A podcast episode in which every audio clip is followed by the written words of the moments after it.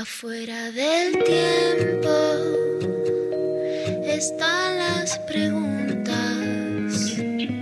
las luces y sombras que no tienen fin. Ahí en la frontera están las señales, besando los bordes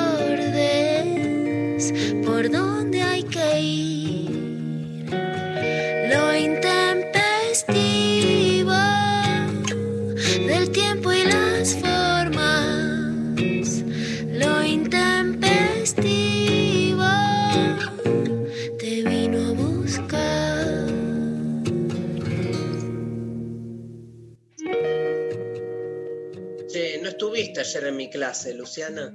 Vos solo querías estar en la clase del amor, porque solo te importa el amor, no te importa la explotación que el capitalismo genera sobre las grandes masas desposeídas.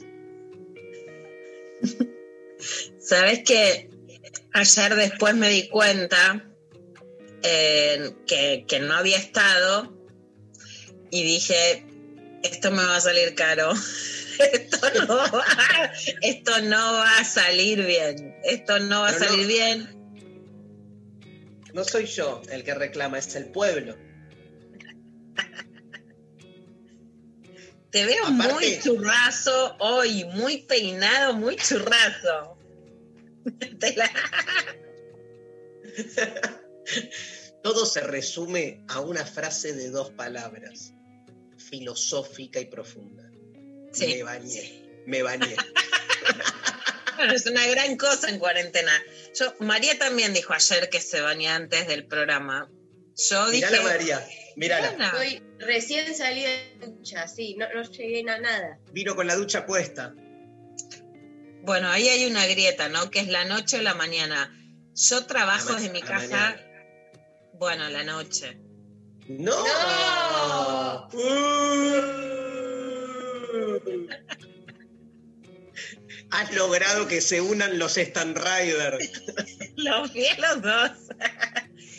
Eh, yo trabajo y escribo desde mi casa. Y la forma de separar, digamos, trabajo, escritura, la cabeza que va a mil, que igual nunca para, ¿no? Pero bueno, con eh, dormir es el baño a la noche. Siempre que termino de escribir. Y, hago como mucha cosa tipo spa, mucho aceitito, mucho esto, como mucha, mucho baño de relajación para O separar sea que el, trabajo. el baño, el baño para vos cierra el día Sí, y además lo que te genera es una cosa como acabas de decir de, de- de relajación del cuerpo. No tiene Sí. que ver con la limpieza, sino con la armonía, podríamos decir. Sí, bueno, por supuesto también la limpieza me encanta, ¿no? Duchita, cremita, ¿no? Igual cremitas todo el Sí, día, sí. pero Sí, es cierto. el baño no, es la de- separación entre el trabajo y el sueño, digamos. Está bueno, está bueno. Buen, buen argumento. Yo también tengo un argumento que justifica por qué de mañana, ahora te lo digo. Lo que te quiero contar es, hay otros que son como, yo lo que no me banco es el hiper obsesivo con la limpieza absoluta, tipo, no me acuesto si no me baño porque estoy trayendo a la cama la suciedad del el día, ¿entendés? Como, tipo, si fuiste al supermercado este, y volvés a tu casa, no te puedes acostar en la cama sin bañarte porque si no trasladás este, la, la suciedad del supermercado, es mucho. O del colectivo. Como claro, para un poco, boludo, no puedes dar un paso, no puedes respirar. O sea, en todo hay entonces este, un problema. Pero yo me baño a la mañana, te digo por qué, porque me, me despabila, básicamente. Y porque a la noche a mí me pasa al revés. O sea, eh, yo me encanta como caer demolido después de un día de trabajo. No hacer un corte, ¿entendés? Vengo, ta, ta, ta, ta, ta, hecho mierda, pa, caí. O sea, si pudiera dormirme donde caigo y no tener que ir hasta la cama, o sea, si se pudiesen armar camas en función de donde yo me, me, desvanezco de sueño, sería feliz. Y a la mañana es como que sin ducha, este, me- es como sin café para mí. O sea, me falta algo, ¿viste? Lo que pasa que no siempre me ves, acá me bañé y salí a las 11 menos 5 de la ducha, por eso me ves este, todo peinado y eso. Pero si no, este, eh, lo hago más temprano. Este, María Stanriver, este, le preguntamos a la gente, ¿qué prefieren? Si se bañan. Si, se bañan, primero, si se bañan, si prefieren bañarse de día o de noche, ¿y qué le ponen a la ducha? Si es esto que decía Luciana, como una especie de corte con el trabajo, si es más este, simplemente una obsesión con la limpieza o limpieza. De obsesión lo agrego yo, ¿no? Pero, este, ¿te parece a dónde nos pueden contar? 11 39 39 88 88, nuestro WhatsApp, mándenos audios contándonos, explicando un poquito por qué.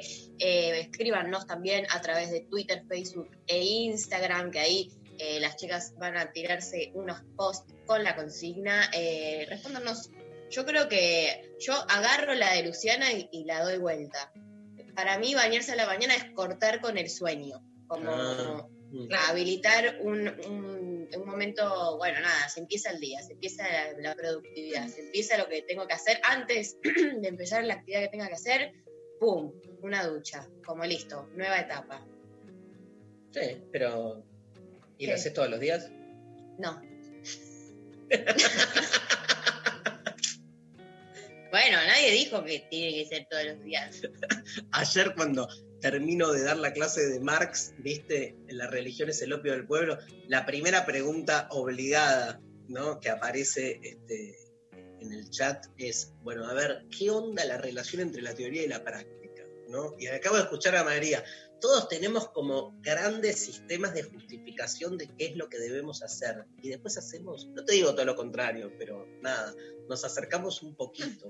Este, Básicamente difícil, se hace ¿no? lo que se puede, que yo creo que daría Eh. para, para mucha más filosofía, y en la cuarentena se hace lo que se puede y un poquito menos. Sí, total. Y disfrutar eso poquito que se hace, porque es un montón. Digo, los pequeños Exacto. movimientos tienen un valor, ¿no? Este, bueno, contentísimos de estar hoy haciendo este programa. Está movida la ciudad. A Pablo González le costó mucho llegar al estudio, este, porque los controles se pusieron desde hoy, ¿no? Cambió este, la, Se cambia la fase hoy. te cambia la fase y sobre todo los, los accesos provincia-ciudad están un poco más, más, más duros, generando más retrasos y cosas por el estilo. Veremos, ¿no? ¿Qué pasa, qué pasa esto- estos 15 días? Porque es una decisión fuerte, ¿no, Lula? El, el endurecer, digamos, la cuarentena. Sí, lo que es difícil es que seguramente hoy fue todo caótico. Vimos muchas escenas de caos. Ya los portales están diciendo que fue Bernie el polémico y super Bernie a decir eh, a, a los gritos con la policía, decirle estamos jodiendo la vida a la gente. Bueno, seguramente, y ahí Pablo lo dirá, la policía está haciendo, por un lado, digamos, las cosas desorganizadamente, por el otro lado, la verdad es que la cu- que a pesar de la cuarentena había mucho tráfico, mucha circulación y la idea es que esta parte de la cuarentena sea estricta. Acá Pablo dice que Bernie fue a Puente de la Noria motoneta. bueno, nos divierte un poco Bernie, ¿no? Lo criticamos todo, pero bueno, es como un personaje, eh, no, no quiero decir pintoresco, sino que bueno, es como un personaje que tiene una identidad en sí misma, ¿no? Ir en motoneta, vive por Zárate, no sé cómo llegó motoneta. bueno, Es- pero, pero es, es, es un personaje. Va, la duda es, digamos, cuánto hay de personaje y cuánto hay de, de poder, de poder real ahí, ¿no? Sí, yo lo que creo es que, digamos, eh, a ver, Dari, cuando desde la filosofía, como decíamos ayer con lo del ejército en Honduras, venimos analizando cómo hacer para que se cumpla una medida que es no farmacológica, que es el no acercamiento entre la gente, en un país que tiene más de 100 días de cuarentena y que se cumpla de verdad, bueno, por supuesto lo que tenés que hacer es poner más controles, eh, controles más estrictos para desalentar la circulación. Por supuesto que de ahí preocupan un montón de cosas. Una preocupación mía muy grande es que las víctimas de violencia de género sepan que pueden salir de su casa, que no se queden en su casa. Eso, digamos, está, primero se dejó a la idea de que la policía lo interprete como fuerza mayor, después Sí. se puso en el boletín oficial eh, pero la verdad es que no hay campañas. A mí me parece que de hecho faltan campañas, va a haber mucho control tam- también en el transporte público. Se hace una diferencia muy grande y que de hecho retrocede sobre la idea de ciudades con menos autos particulares y más transporte público, que es que quienes tienen auto, la verdad, se pueden mover mucho más fácil en las ciudades que quienes no lo tenemos. Eh, y va a haber mucho de esto de malestar, mal humor social. Digo, yo creo que se viene realmente los, los 15 días más difíciles de la cuarentena, ¿no? Porque es mucho tiempo. Eh, la verdad ¿Sabes es que qué hay... pasa también, Lula? Me parece que este, julio marca como un punto así de clivaje. Como que yo ayer leía mucho en las redes, no puedo creer, ya es julio, no puedo Sí, creer. Como, me parece que hay una sensación ahora sí de año perdido. ¿viste? Sí, perdido con todo. o sea, como que ya está, ¿viste? O sea, yo ayer hablaba con uno de mis hijos, ¿qué onda eh, el año? ¿Qué pasa? ¿Viste? Cada uno empieza a preguntarse esas cosas en función de, de cierta proyectiva que uno tenía, que tiene que, nada, tiene que desarmarla. La verdad que seguir hoy pensando que es posible que todo esto termine, viste que todavía hay una especie de deseo imposible de que todo esto se termine de la noche a la mañana y volver a la normalidad previa, ¿viste? O sea, no, esto ya está, ya, ya nos este, arrasó en algún sentido y nos recolocó en otro lado. Entonces, es cierto que hasta hace unas semanas todavía había como una sensación, aunque ya es larguísima la cuarentena, de que, este, bueno, el año todavía no estaba, si querés, jugado. Me parece que ahora ya está, digamos, ya, ¿no? no tenés esa sensación de que hay algo que se, claramente, que ya se pasó eh, un límite, ¿no? Una frontera. Completamente, Dari. Creo que en lo subjetivo que llegue julio, que llegue la etapa en la que son las vacaciones de invierno, que llegue la mitad de año, es, digamos, es como una barrera en donde sí eh, coincido absolutamente, se siente por, por un lado una sensación de niño perdido, como decías, en los estudiantes secundarios, universitarios también, primarios, mucha incertidumbre.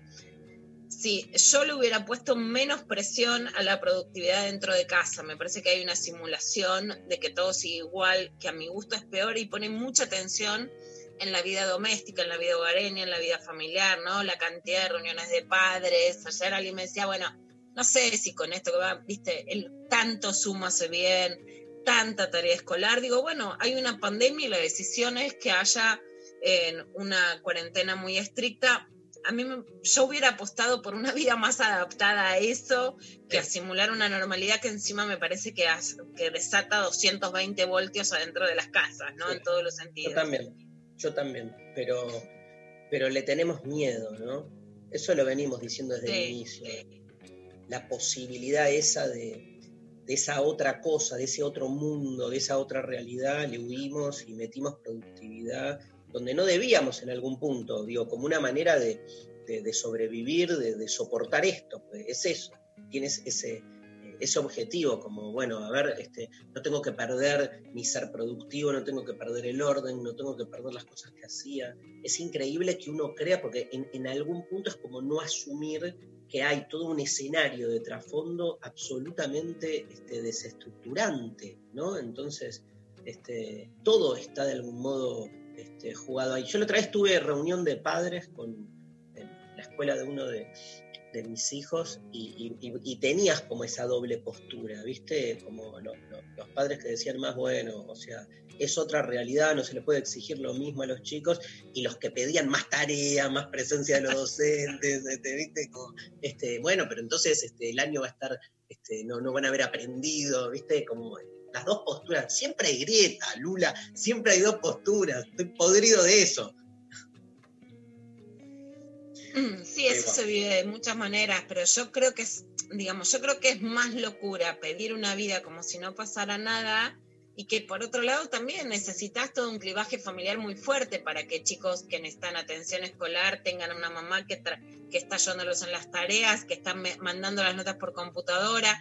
Se amplificó muchísimo la brecha entre las escuelas privadas y las públicas, porque las privadas con la idea de yo pago tienen que responder como si fueran un Netflix educativo a la plataforma de, de entretenimientos. Por supuesto, lo que pasa en los barrios populares en que el juez Gallardo, contábamos ayer, obligó a la reta a repartir computadoras y acceso a Internet. Digamos, la brecha educativa se amplió mucho más que antes, pero también lo que significa, digo, este, este, esta tensión dentro de las familias, ¿no? Realmente no es lo mismo tercerizar una cantidad, por ejemplo, de la limpieza del hogar, de la comida, con realmente se cumplen o no, eso pues todos ya estamos desbordados, digo, llegar, que llegue una compra al súper y que vos estés tirando lavandina, alcohol, qué sé yo, generó mucho más trabajo, ¿no? Entonces yo creo que habría que apuntar mucho más a la armonía y a soportar este momento que encima avivar el fuego de, de una tensión que, que cruje dentro de las casas. Amo el verbo crujir. Bueno, gente, 11. ¿Cómo es el teléfono? 11 39 39 8888. ¿Cuántas veces se bañan por día? ¿Alguno se baña dos veces Hay por gente día? que se baña muchas veces por día. Nah, no existe. Yo conozco una persona que se baña dos o tres veces. Pero que es un toque, Y sí, sí.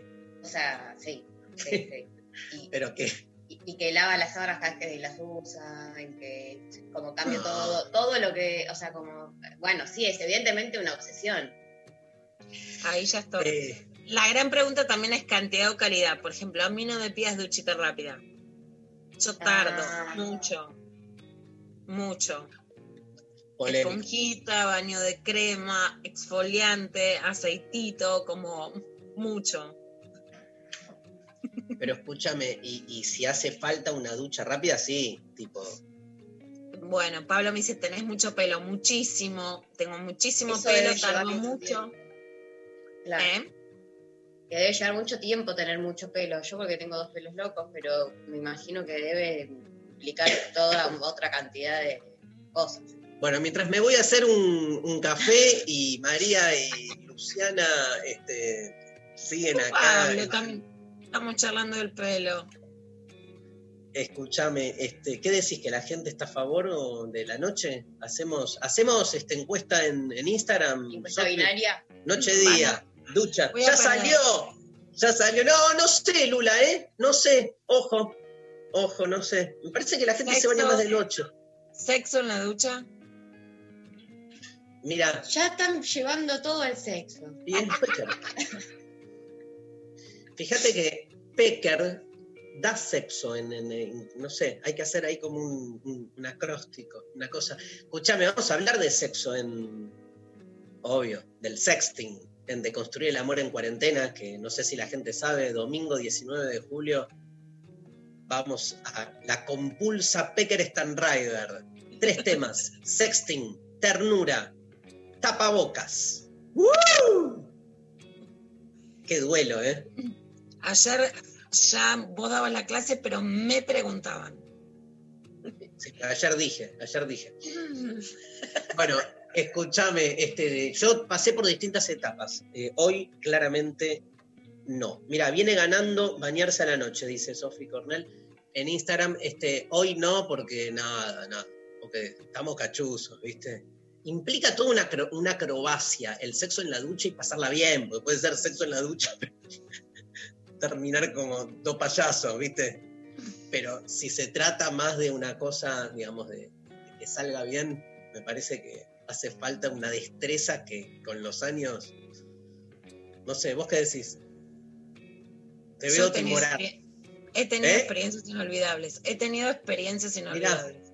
Mira, mira.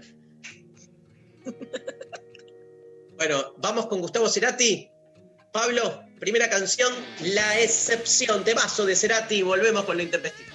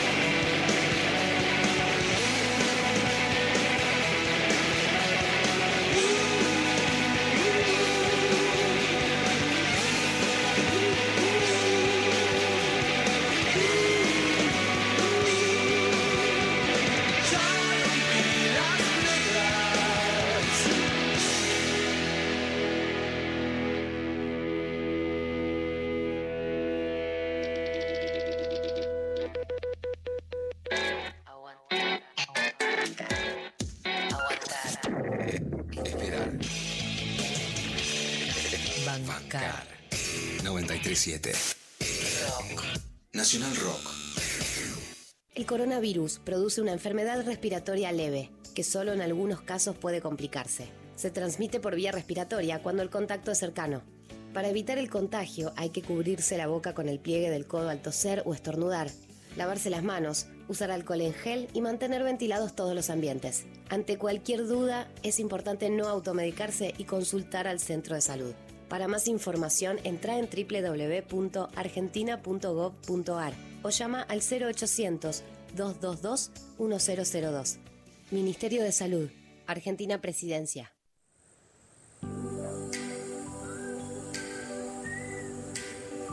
Ese espacio entre el sueño y la vida real.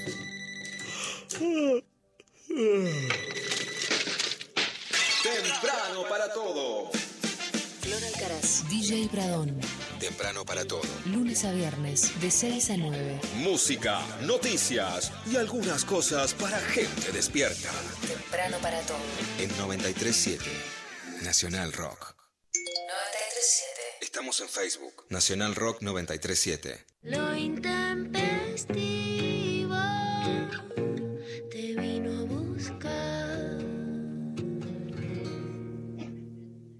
Bueno, ¿cómo viene la encuesta en Instagram? Paliza. No. Yo acabo de votar. Ay, no, pero uno no, no puedo creer que votaste. Vos me hiciste lo mismo la otra vez con, no me ¿Con acuerdo, qué? con alguna. Yo no, me acuerdo cuál era. No, Lula, por favor. ¿Qué decís? Los admiro mucho porque yo no se me hubiera ocurrido, o sea, tienen una, una sangre competitiva heredada, un ADN. Pilardismo se llama. ¿Qué- qué- ¿Cómo se llama? Bilardismo, dice María. Pilardismo. Bueno, necesito que me hagan un poco de transfusión de eso. No se me hubiera ocurrido votar en la encuesta del programa. A mí tampoco. Es María. Vamos No, 50 Por 56, 56 a 44 gana la noche. ¿eh? No lo puedo creer. Yo, yo suponía, ¿eh? Yo supongo. el- yo siempre escuché más que la gente se baña de noche que, que de mañana. Este, ¿Tenemos mensajes? Hay mensajes, hay audios, hay de todo. Vamos con un audio primero, Pablito.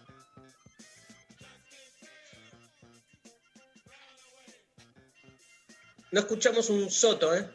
Ah, no, no está saliendo el audio. Ok, ok. Eh, María lee. Nos llega por WhatsApp.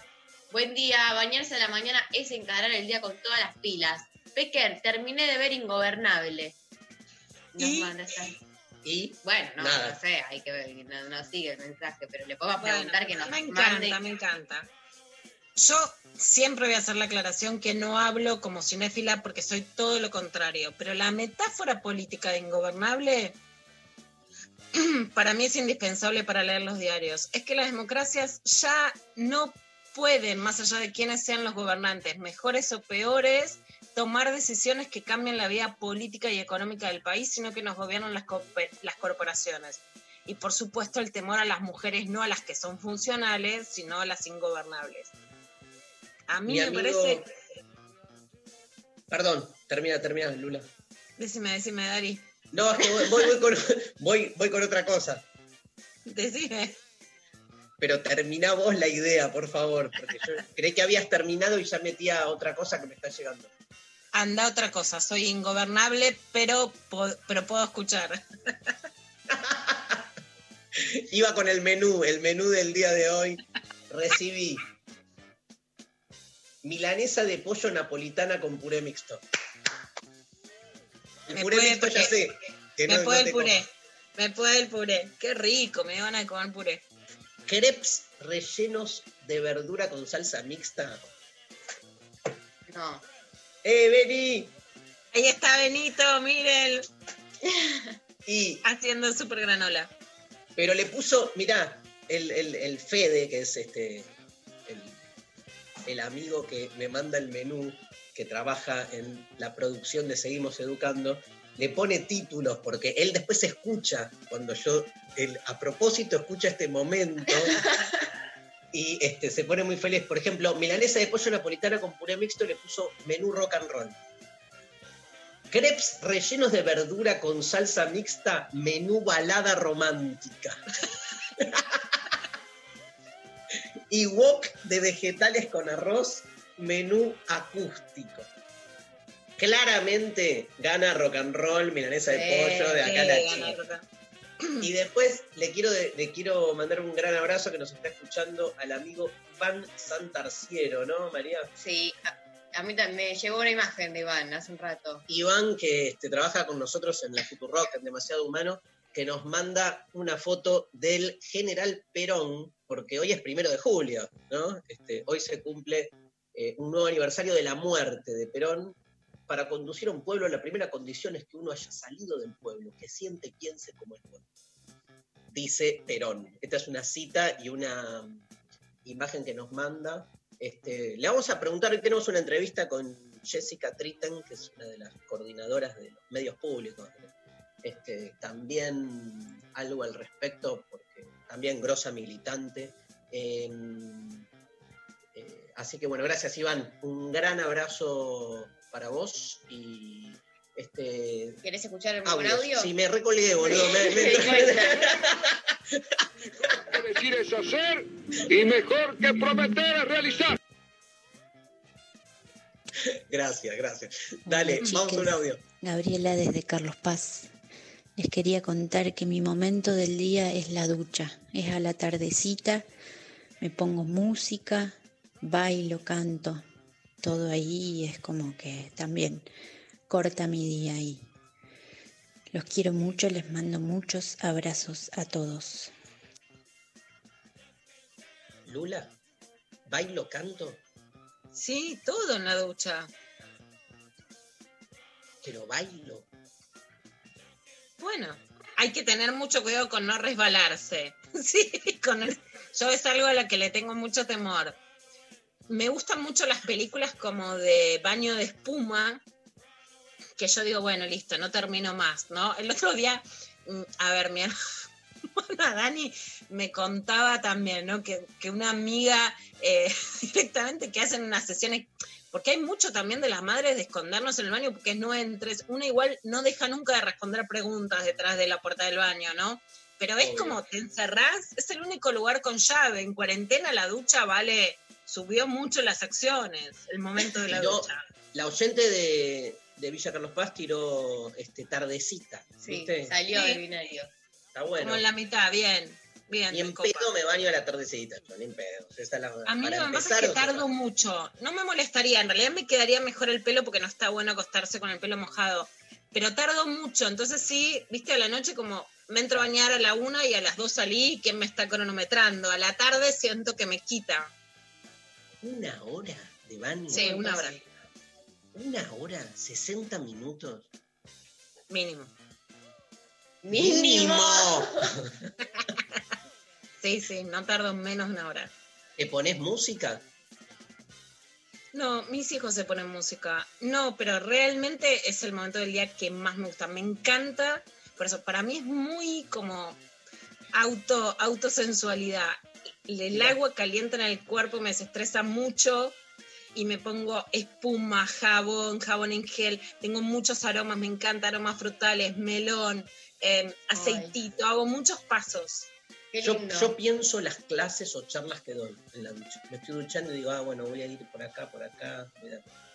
La armo y obvio no tengo dónde escribirla. Y después digo, ay, ojalá que no me olvide, ojalá que no me olvide.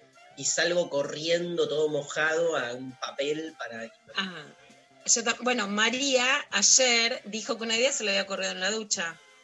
Ayer vos. Mari, dijiste, hoy estaba pensando en la ducha y me quedó. Hay alguien a quien admiro mucho y agradezco mucho. Ayer estuve hablando porque fueron muy solidarias con Telma Fardín, que está pasando un muy mal momento y que la abrazamos todos desde acá, porque siempre el ataque es más fuerte a la víctima de violencia que a quien, que a quien es el violento y, y que la verdad, bueno, la, la- la- la abrazamos muy fuerte desde acá. Estuvimos Telmita. hablando. Hermosa, bella, te queremos, te amamos, te bancamos siempre. Telmita, amiga eterna. Eterna para, para que se ponga bien, para que se, form- se ponga fuerte, porque las agresiones son terribles y la verdad que vivimos un momento de, de una solidaridad muy hermosa, porque en Ushuaia hay distintos partidos políticos y a mí en eso siempre me gusta mucho la pluralidad, en distintas agrupaciones de mujeres, pero también la exgobernadora que es de otra alianza partidaria, Fabiana Ríos, escribieron un comunicado en apoyo a que Telma pueda desarrollar también funciones de prevención de abuso sexual en Tierra del Fuego, que tiene la tasa más alta de violencia sexual, la tasa, ¿no? Por cantidad de habitantes de todo el país. Y recuerdo siempre la- las licencias maternales y paternales con la inclusión de las familias diversas más progresista de la Argentina. El mejor modelo que tenemos es de Tierra del Fuego y Fabiana Ríos me contó que es una idea que se le ocurrió en la ducha. Después se tomó un vinito con quien era su pareja, le escribió y así salieron las licencias, ¿no? Me encanta esa anécdota de, de pensar políticas públicas también, ¿no? Con personas de carne y hueso que tienen las ideas igual que, que nosotros. María, mensajes. Sí, acá, por ejemplo, por WhatsApp también nos mandan, buenas, debo bañarme todos los días sí o sí. Igual, si limpié a full la casa, me baño y es una sensación hermosa, en mi opinión. Como que saqué toda la mugre. Saludos, les amo. El cuerpo Ah. y la casa, ¿no? Hay como una relación muy directa, porque la casa es como el cuerpo de, de- de ese alma común, ¿no? De ese grupo familiar que se arma ahí. Este, pero bueno. Em, ¿Otro querés que te cuente? Sí. Buenas mañanas. De las variables en tipos de ducha, me quedo con esa que haces después de varios días cuando ya tenés el pelo duro y la transpiración impregnada que evita que salga más transpiración. Saludos, Daniel. Tremendo. Es cierto que, es cierto que, para en mi opinión, cuando de repente quizás se te pasaron un par de días y es como, o quizás no tantos, pero estuviste como chivando mucho, generando mucha mugre en tu cuerpo, el baño, la ducha, cuando estás más mugriento, como que se siente de otra manera. No sé, eso es, digo yo. Sí. A ver, este Pablo dice, hay más audios de ducha. Hola, soy Ramiro. Eh, yo me baño a la mañana, eh, con el tema de ese de que uno se despabila, de que rinde más, etcétera, y podría decir un montón de mala literatura, pero es mentira. Eh, estás re fisura y pero limpio. canción de mm, como de la lluvia, la ducha, la lluvia, este, la canción de Spinetta, ¿no? Pablo, este, quedándote oyendo, oyéndote que dice la lluvia La lluvia borra la maldad. Y borra la maldad y lava todas las heridas del alma. Tremendo. Bueno, este, ahí está. Lava todas las heridas del alma. Hay algo. La ducha tiene algo reparador, es cierto. Pero Sí. tiene razón el oyente. Después sos el mismo idiota de antes. Pero es como que se te mueve algo, que, que- que no es poco. ¿Hay más audios, Pablo? En relación a esto que están hablando sobre la mediación, digamos, de, las actividades de la escuela, ahora a cargo de los padres, hay, hay algo que, un poco excede la cuestión de, tener tiempo, ¿no? Sino también eh, la capacidad de poder eh, orientar a un hijo en determinadas temáticas que por ahí no están de, que uno no tiene del todo claras y que por momentos también puede resultar frustrante de ese lugar, sentir que no se tienen las capacidades para poder eh, ayudar a resolver determinadas tareas. Bueno, eh, ¿qué, decís, Lula? Ya el planteo está, está bien que, se lo, que uno se lo haga, ¿no? Digo, es- eso ya es un, un movimiento interesante. Sí, yo soy una inútil total. La verdad es que fui una secundaria que todo bien, pero aprendí muy poco y en general, digamos, en muchas materias pude ayudar muy poco. En otras me encantaron, ¿no? Que tampoco es que sepa, lo que en general hago es decir, es más a ver cómo busco. Y después en muchas materias como matemática que no sé nada, no. Y soy muy fan de profesores particulares. Mi hijo Benito es tan fan de los profesores particulares que toma clases particulares por Zoom, ¿no? Que él ya es como es como muy, muy, por supuesto eso implica por un lado un gasto, por otro lado, por supuesto, un- una fuente de trabajo que me preocupan mucho los que dan clases, los que vienen de dar clases y ahora están sin laburo, ¿no? Pero para mí esa es, es una fórmula, me gusta mucho la fórmula del profesor particular, porque es como aceptar la ayuda, aceptar que los pibes para poder crecer pueden necesitar un vínculo personalizado, en- entender eso y entender que la maternidad no te da superpoderes para, para, para saber de todo, ¿no? María, último mensaje. Vamos con post-crucifixión, pescado rabioso, pero leemos un mensaje antes. Darío, es verdad que vos también votaste cuando fue la encuesta de sexo con amor o sin amor. Aguante María. No puedo creer cómo se acuerdan. O sea, la clave de la supervivencia para Nietzsche en la segunda consideración intempestiva es el olvido. Así que me olvidé. ¿Viste? La mejor respuesta es, pero vos me ca... Me olvidé. Y listo. Es la peor respuesta que le pueden dar en, En la vida. Pescado rabioso, post-crucifixión. Esto es lo intempestivo.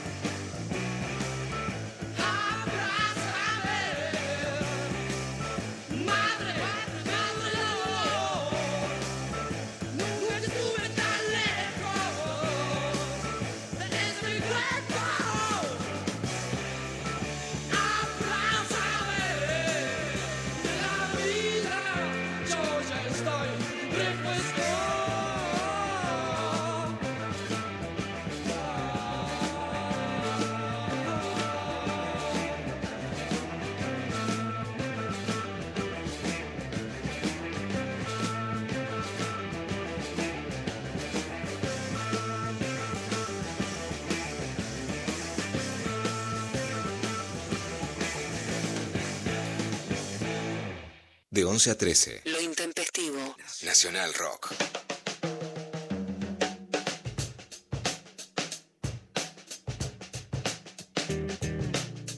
Están mostrando la versión femenina de, de, de Mía en el. ¿Cómo se llama? El Face Up, ¿no? Algo así. Bueno, gracias, Pablo. Gracias. Me voy con, me voy, me voy con, este, con este trauma a pasar el día. Luciana Pecker, no sé cómo la va a levantar esta. Clavada de noticias. Clavada de noticias.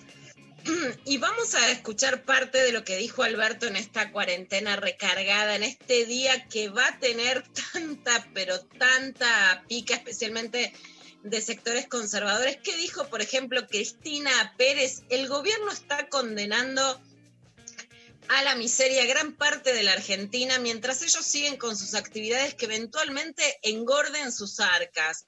Vos le ordenás a otros que se fundan en nombre de tu autoridad y que se la aguanten. Y me parece que no funcionan así las cosas en un país democrático o no deberían funcionar así. Bueno, la verdad que a mí me sorprende porque yo soy tan lugar común que lloré en el momento en que López Rossetti Barili le preguntó cómo vamos a llegar a la Navidad. Está demostrado que los países bajan igual en su PBI, aun cuando no haya cuarentena, si vos tenés muchísimos muertos. Pero decir que es algo como que le conviene a la clase política porque No, engorda no, sus tremendo. arcas, digo, es una mezcla absoluta. Yo creo que es un enorme problema no poder informar, informarnos en medios pluralistas y sin voces que representen el establishment. Hay un sitio que les recomiendo mucho que es coronavirus.datar, que lo pueden encontrar en Instagram. Hoy 30 de junio las muertes en la región, la tasa por cantidad de habitantes, ¿no? ¿Cuántos muertos hay por millón de habitantes en la región? Primero está Chile, ¿no? Fijémonos porque de nuevo, el modelo del país que supuestamente era un modelo hasta el año pasado de un capitalismo exitoso en la región. Chile tiene el promedio más grande con 298 muertos. Después viene Perú, que también era un modelo de crecimiento para el capitalismo muy exitoso, con 294 muertos por millón de habitantes. Después viene Brasil, que tiene 281 muertos por cantidad de habitantes, aun cuando tiene la mayor cantidad de muertos de la región. Después viene Ecuador, después México, después Bolivia, después Colombia y recién después Argentina, que está al final y solo están mejor que Argentina, Uruguay y Paraguay. Al medir la cantidad de fallecidos por millón de habitantes, la Argentina está entre los países de la región donde el virus generó menos víctimas. En tanto, Chile es el más comprometido por la tasa de habitantes, porque registra 298 fallecidos y el mayor número de muertes lo registra Brasil con 57.622 muertes, mientras que en la Argentina son, por supuesto, muchísimo menos que hoy dan 1.310 muertes. Vamos a volver a escuchar lo que decía Alberto Fernández en un video que ayer fue también compartido en las redes sociales. Déjenme invitarlos a reflexionar un poco juntos.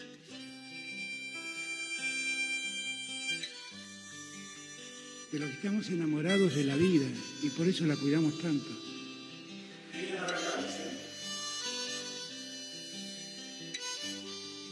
La cuarentena es un remedio para la pandemia, el único que conocemos. La economía se deteriora, pero la economía se recupera. Lo que lamentablemente no vamos a recuperar son esos mil argentinos que nos dejaron. No son una estadística, son hombres y mujeres con cara, con historia, con vidas, con cariños, con afecto que se han quedado en el camino. No saben cuánto valoro la libertad, pero la verdad quiero recordarles algo. La libertad se pierde siempre cuando uno muere. Para ser libres hay que vivir. Cuidemos la vida. Es lo que debemos hacer ahora. Que no nos confundan. Somos un gran país. Somos una gran sociedad. No bajemos los brazos ahora. Hicimos tanto esfuerzo. Otro esfuerzo vale la pena.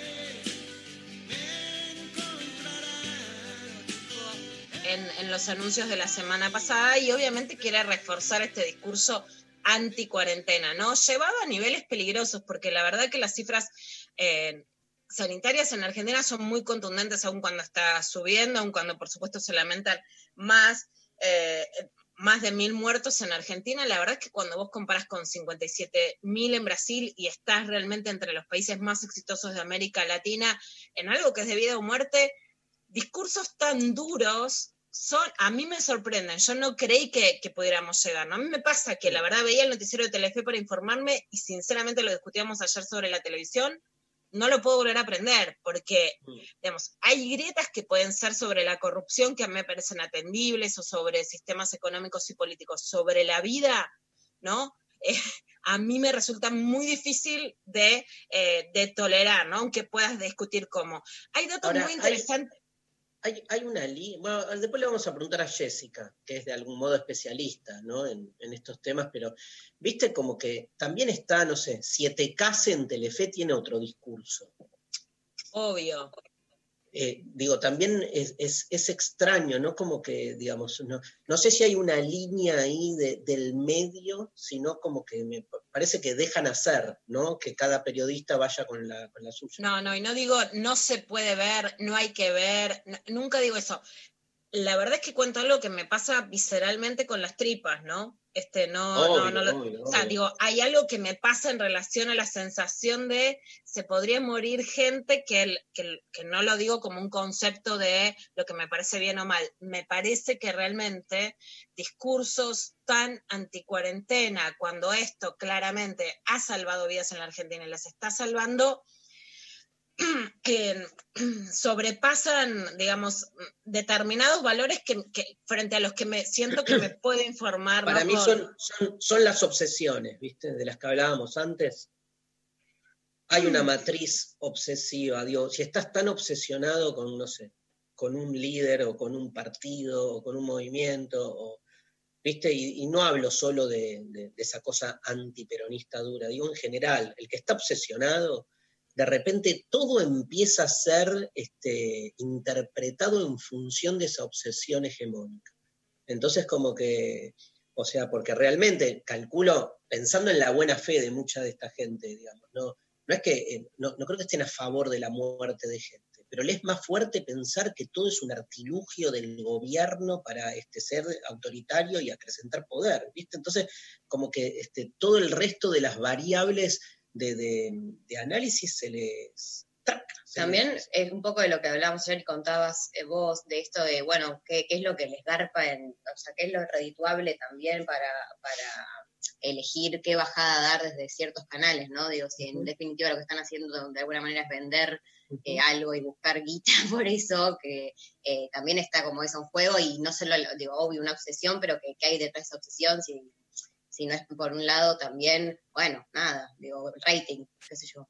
Claro, bueno, calculo que toda la, to- toda la, el afer Cristina Pérez Alberto, digamos, este, estuvo muy en el centro de, la mira de todos, es cierto que hay algo de, de ese, ese pluralismo, digamos, periodístico que, que hay en Telefe, también le garpa ese nivel. Sí, sí, es, es fuerte lo que está pasando porque estamos hablando realmente de, de vidas y de, y de una escala, digamos, muy considerable de vidas en ese sentido, ¿no? Yo creo que da vuelta además los discursos de los antiderechos de que estaban a favor de la vida porque realmente evitando muy claramente vidas se paran del lugar en el que no importaría que se muera gente y especialmente, bueno, adultos mayores. Por supuesto que tienen derecho a estar mal y las cosas más graves que están pasando es la cantidad de desempleados. La Organización Internacional del Trabajo ayer eh, mostró cifras en donde dicen que ellos habían previsto una disminución del empleo muy fuerte, del 10,7%, pero que lo que está pasando superó sus expectativas. Disminuyó el trabajo en todo el mundo en un 14%, lo que equivale a la pérdida de 400 millones de empleos. O sea, el, el COVID-19 está generando una crisis que es un desastre. Ahora, de nuevo, la diferencia no está en qué países tuvieron cuarentena, sino en la crisis del COVID-19. Eh, y, por ejemplo, a nivel regional, en, en, América Latina la pérdida de horas de trabajo fue del 18,3%, en Europa y Asia Central del 13,9%, pero ahí la diferencia está, digamos, si vos sos un empleado en blanco formal, no perdés el trabajo, ahí la diferencia está en la informalidad. En Asia claro. y el Pacífico del 13,5%, en los estados árabes del 13,2%, y en África del 12,1%. De hecho, las políticas de Trump, la cantidad de subsidios por desempleo son eh, fenomenales eh, y eso habla de un Estado, aún en un capitalismo que se dice liberal, muy presente. Pero, digamos, la diferencia no tiene que ver en el impacto sobre la pérdida del trabajo en qué países pusieron cuarentena, sino en que el COVID es arrasador. Si tuviéramos, ¿quién sale a la calle si en la Argentina hubiera 30.000 muertos, que es una cifra, pre, digamos, más o menos estimativa frente a las políticas de Jair Bolsonaro? ¿Vos saldrías a la calle si realmente ves esa cantidad de muertos? Bueno, no, por supuesto, por supuesto que no. Y eh, hablando de trabajo, se empezó a discutir en la Argentina algo que es central y que es el cupo laboral trans, también desde distintos lugares del país. Vamos a escuchar a Victoria Castro, que es la subsecretaria de Diversidad de Tierra del Fuego y es activista trans de la organización 100% Diversidad y Derechos.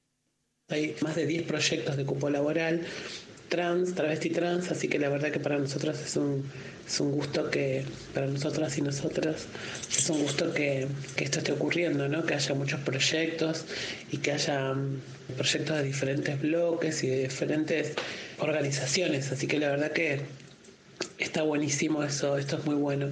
Y la verdad que bueno, estamos ante la posibilidad histórica de que realmente puedan las personas que, que legislan ¿no? estas leyes, en este caso diputados puedan dar paso a este proyecto para que realmente sea posible que las compañeras, los compañeros y las compañeras no sigan muriendo, ¿no? No sigamos muriendo. Esto me parece que no tiene solamente que ver con trabajo, sino tiene que ver con, con la vida, con el acceso, con que ya no haya más travesticidios ni transfemicidios sociales. Y a esto le llamamos transfemicidios sociales a todo aquello que nos expulsa y que nos deja como único recurso la prostitución, el narcomenudeo y la cárcel, ¿no? O la muerte. La cárcel con suerte. Y mira lo que te digo, la cárcel con suerte. Entonces, bueno, me parece que te tiene que tratar de manera seria, te tiene que legislar de manera seria, y que una buena vez y por todas y para siempre podamos tener las mismas posibilidades, ya que desde la democracia, desde 1983, lo único que pudimos conseguir fue la ley de identidad de género y la ley de matrimonio igualitario. Tremendo, ¿eh?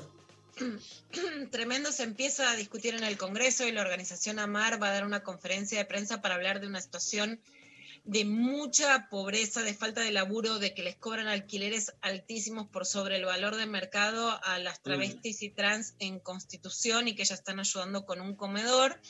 La ley se tiene que aprobar a nivel nacional, pero ya existe en la provincia de Buenos Aires, donde una de las impulsoras fue Diana Zacayán, dirigente travesti asesinada, por eso la ley lleva su nombre, que lo que ya rige es que el 1% de toda la administración pública tiene que ser un cupo para personas trans.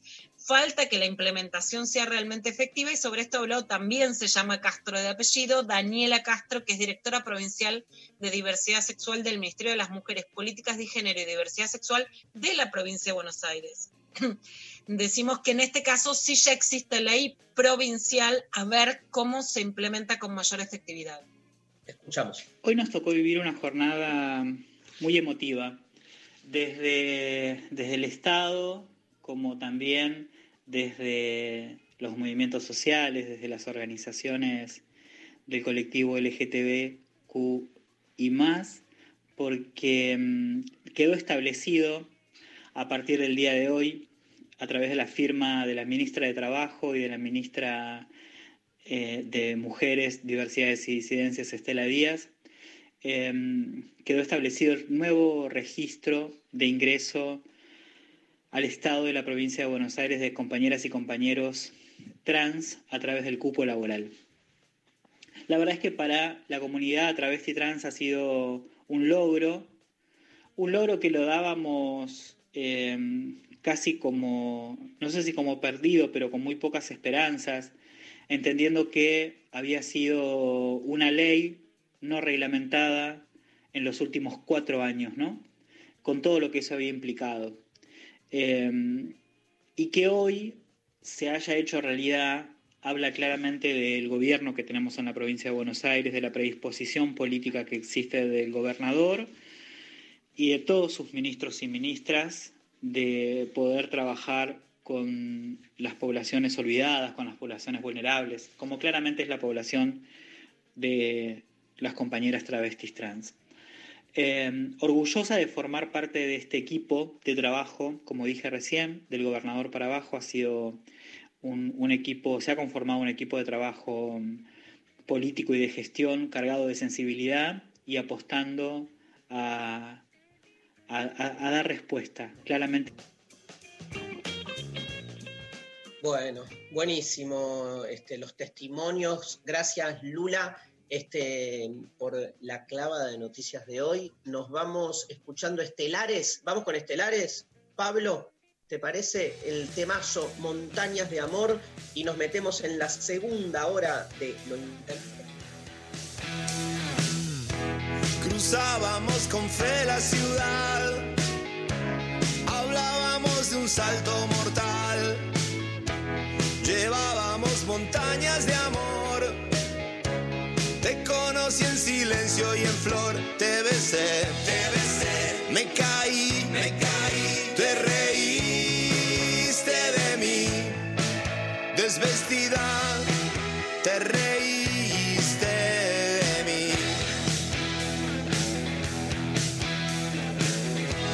Corrían ríos por la ciudad, la gente nos miraba lucías toda monumental. La gente te adoraba al pasar, te besé, te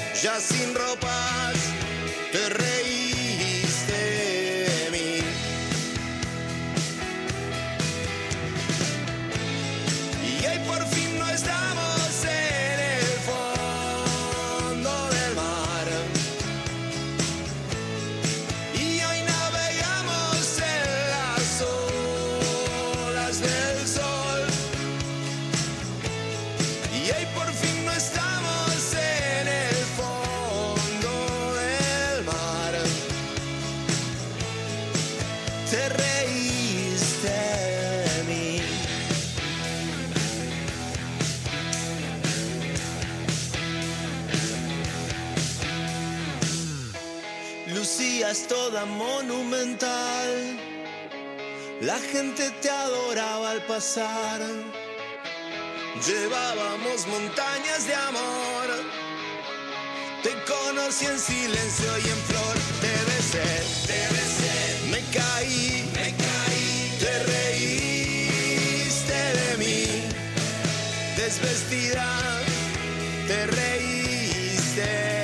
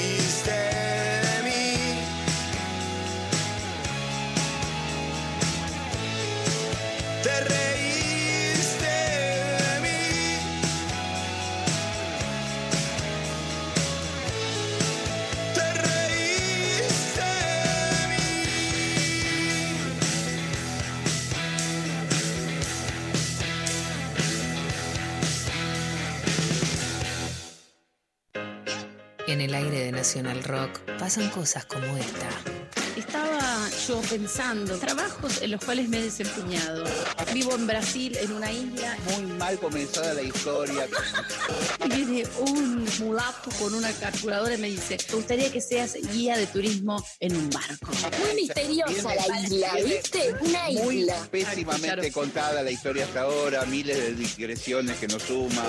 Un dato sabía era que por ahí cerca estaba la isla de Caras. Y cuando me dio que estaba muy aburrida, no me acordaba nada, muy desconcentrada, tiraba los ¿por qué está la isla de Caras? La gente se volvió loca, se asomó y lo tenía entretenido como 40 minutos. con el- Muy mal explicado.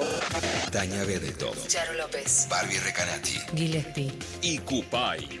Lunes a viernes de 17 a 20. En 937. Nacional Rock.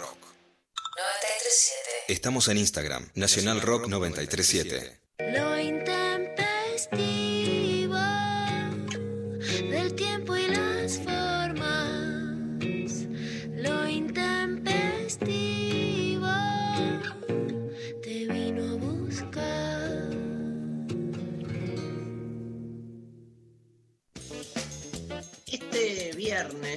doy clase en Flaxo, en el curso de posgrado de gestión en cultura y comunicación, lugar donde estoy dando clases hace ya casi 15 años. eh, y bueno, voy a dar una clase que doy hace 15 años. el famoso que se repite sin parar, pero como dice la chiqui, siempre hay público nuevo. Y hace más o menos 15 años, calculo, en una de esas clases había una alumna que este, yo sentía que me miraba ahí con unos ojos así medios raros. Este, y cuando terminó la clase se me acercó y me dijo, este, ¿vos hiciste televisión alguna vez? Yo dije, no, ah, mira, te voy a llamar si te parece, soy la directora de contenidos de Canal Encuentro y me parece, después de haber escuchado esta clase, que este, podemos probar porque hay algo en tu manera, en tu pedagogía, en las pelotudeces que haces ahí en clase, que puede ser interesante. Hablamos de Jessie Tritten, que está ahora en comunicación. Hola Jessie, qué lindo. Hola, hola, gracias. Qué lindo estar con ustedes. Por favor, Jessica en ese momento era directora de contenidos de Canal Encuentro, después fue directora de Canal Encuentro, después, bueno, obviamente todos los proyectos de los canales educativos, culturales, estuvo Jessie presente y hoy Jessie está este, coordinando, es una de las responsables de los medios públicos hoy en, en Argentina. Este, y bueno, yo debo decir dos cosas. Estoy eternamente agradecido, siempre se lo dije, este, porque ella fue, diríamos algo así, la que me descubrió, vamos a usar esos La términos, descubridora de tu faceta mediática. tal cual, tal cual, sí, y apostó aparte, y lo sostuvo, y así nació Mentira la Verdad en Canal Encuentro, gracias a Jessie Tristen, así que te amo, básicamente, Jessica. Y yo también. Y gracias a Rastros de Carmín, ese libro, porque Darío ese día estaba dando una clase con, con Rastros de Carmín, que es un libro que para mí es como una de mis Biblias. Y yo digo, no puedo creer que esté dando una clase sobre posmodernidad con el libro Rastros de Carmín, con... no lo podía creer, así que era Un el librazo. mundo. un librazo de Grail. Marcus, un librazo de Grail Marcus que lo que hace es poner en continuidad tres movimientos del siglo XX culturales, contraculturales, como el dadaísmo, el situacionismo y el punk, para contar la historia secreta del siglo XX. Un libro increíble, hiper recomendado. Lo voy a, desarrollar en la sección Biblioceta ya porque apareció de este modo. Bueno, Jesse, este, la primera pregunta que te eh, queremos hacer, digamos, obviamente, digamos, este, me imagino que tenías, tenían con Claudio Martínez, con la gente que está trabajando en esto, un proyecto para el año, sobre todo eh, de vos depende, digamos, este, Canal Encuentro, Pacapaca, eh, Contar, eh, Deport TV, este, y bueno, pandemia, cuarentena, eh, obligó a repensar todo, cómo, cómo se rearticularon en relación a esto. Bueno, a, a mí me parece que, por supuesto que eh, estos planes no, se nos desarmaron a todos, pero hay algo que yo le veo positivo en este contexto porque la- las señales habían dejado de pertenecer a la órbita del Ministerio de Educación. En el Ministerio de Educación nacieron estas señales y nacieron con objetivos concretos, que es la de acompañar a todo el sistema educativo. Habían dejado de pertenecer al Ministerio de Educación hace tres años aproximadamente. Y yo creo que a pesar de, esta excepcionalidad, de estos tiempos excepcionales, lo que nos pasó es que pudimos volver rápidamente al sistema educativo con la memoria de más de 15 años del laburo de los canales, eh, pero pudimos meternos de nuevo rápidamente en la lógica de la construcción de contenidos para el sistema educativo. Así que para nosotros es, es cierto, nuestros planes se modificaron, pero sin embargo pudimos volver a un lugar que nos es propio, que nos encanta hablar. Nosotros, nuestro público prioritario son los docentes, la familia, los pibes, las pibas, y lo pudimos hacer rápidamente. Entonces, en- es cierto, en esta excepcionalidad se modificaron los planes, pero sin embargo pudimos meternos en esa rueda rápidamente y yo tengo un agradecimiento absoluto porque, bueno, vos también, Dari, estás ahí en, en todo el esquema de Seguimos Educando, que para nosotros poder responder con semejante batería de programas, son 14 horas por día, eh, meternos en, en- en la vida de los chicos y de las chicas en este contexto de aislamiento y, y de suspensión de clases, que, que además lo que hacemos no solamente es la transmisión de contenido, sino el vínculo pedagógico. Sostener el vínculo pedagógico para nosotros es una felicidad. Entonces sí, se modificó, pero a la vez eh, tenemos un compromiso y estamos felices también. Qué injusta la crítica despiadada en relación a, a- a los, entre comillas, errores que se este, estuvo eh, haciendo circular semanas anteriores. A mí me hicieron una entrevista, no importa dónde, ¿no? Pero este, ni bien salió que yo trabajaba ahí, este, lo primero que me dijeron es, ah, el programa donde este, los, los docentes cometen errores. ¿no? Y yo me puse y Mm. dije, no, el programa que hacemos 14 horas por día, donde hace tres meses estamos brindando un montón de contenidos y donde ni siquiera hubo un error, porque fue un recorte este, intencional, porque la docente al toque se corrigió como cualquier docente en cualquier aula, cuando hace una cuenta y duda, escribe un número y después vuelve atrás. Pero digamos, hay que tomar en cuenta estas, este, porque vos sos más del, del ala de, bueno, no le den bola, ¿viste? Yo te, te he escuchado, te he pedido consejos también alguna vez, pero este, es molesto también. Sí, es molesto porque uno pone el cuerpo, además. En el caso de los docentes, ustedes que están ahí, pone el cuerpo. Y cuando pones el, el cuerpo, te, te genera, eh, te subleva esas críticas. Y sobre todo, los que tenemos alguna experiencia en el aula, entendemos que el error forma parte de, la, de una clase, eh, forma parte cotidiana de una clase el error. Y que en el marco, ponerlo en un marco específico, el error es eh, buenísimo para, para aprender, además, porque justamente los maestros y la maestra, no, no, no, no bueno, yo me, me- me encanta, una de mis definiciones ponerme en el rol docente, pero no, no somos iluminados justamente y aprendemos en conjunto con el error, pero primero son críticas de, de quien quizás no tiene experiencia en el aula.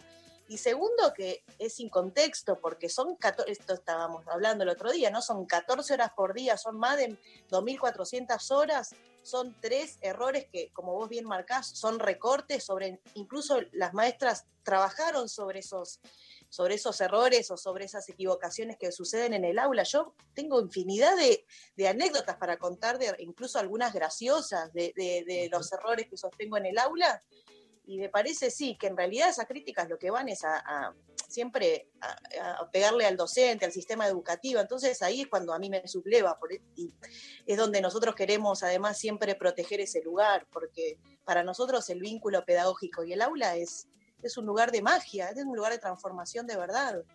Pero sí es cierto, ¿no? Digo, pensando que, en, el tipo de crítica y en lo que decías antes de la desarticulación de, los canales del área educativa, que es parte como de todo un modelo, digamos, que de algún modo entiende, digamos, que, que- que- que el modo que la apuesta educativa que tiene este gobierno es algo cuestionable. Me parece que va más a ese, a ese punto. De hecho, digo, fue la gestión de Macri la que decidió de algún modo que ni Paca Paca ni Canal Encuentros tengan que ver, esto es importante que lo sepa la, audiencia con este, el sistema educativo. Digo, el principal, este, la principal retracción que se produce en la gestión anterior es sacar a los canales educativos justamente del ámbito educativo. Este, algo increíble cuando en su creación fueron realmente pensados justamente como un modo de experimentación del trabajo en el aula. Este, digo también esto porque muchas veces se cuestiona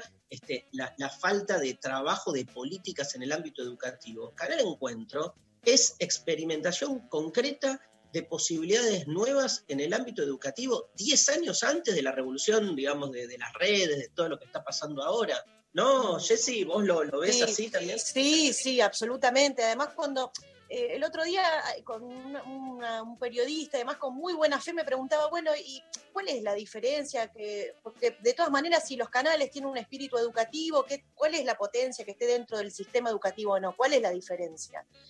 Y esta es la diferencia, formar parte de un sistema educativo, de una tradición como es el aula, como es la escuela, eh, en un sistema educativo como el nuestro que es federal, que cada una de las provincias define su currícula, pero a la vez hay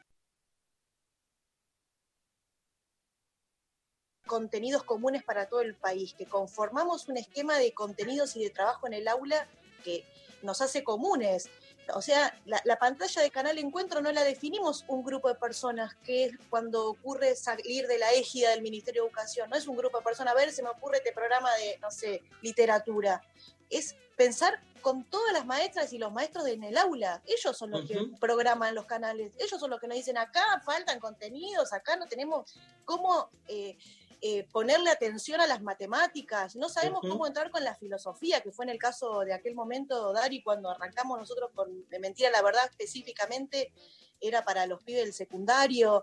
eh, ¿cómo Yo me acuerdo que vos, me acuerdo que vos me habías dicho, este, tengo eh, un pedido concreto de empezar a armar una franja joven y, y- Exacto. y- y se había elegido la materia filosofía para ver cómo llegarle a los adolescentes. Te hago una pregunta en ese sentido. ¿Por qué tanto encono contra Samba? Y bueno, yo creo que hay un encono con Samba primero porque por la efectividad de su, de su presencia en las aulas. Eh, la- que un dibuji- Nosotros cuando arrancamos con Paca Paca había ocho señales de televisión infantil. Siete eran producidas en Estados Unidos. Esto quiere decir que había un lenguaje neutro, los pibes decían en, en Argentina cuando veían sus canales infantiles y sus ofertas culturales, decían emparedados, aparcar. Eh, había una situación, era muy concreta, cuando salió Paca Paca eh, fue celebrado en toda la región, porque era una propuesta del Estado con una mirada regional, pero también que celebraba la diversidad de un país. Y en es, Samba fue el mascarón de prueba de ese momento, porque Samba nace con Paca Paca en el mismo año, hace 10 años, en 2010, pero a la vez Samba eh, propuso algo muy revolucionario, que es que sí, están buenas las princesas, es una opción las princesas, pero está Juana Zurduy, y están buenísimos los superhéroes de Marvel, está buenísimo, pero también tenemos la opción de poder hablar eh, de la conformación de nuestro, nuestros próceres, nuestra historia, nuestros... eh, Se nos quedó, ¿no? me, me parece.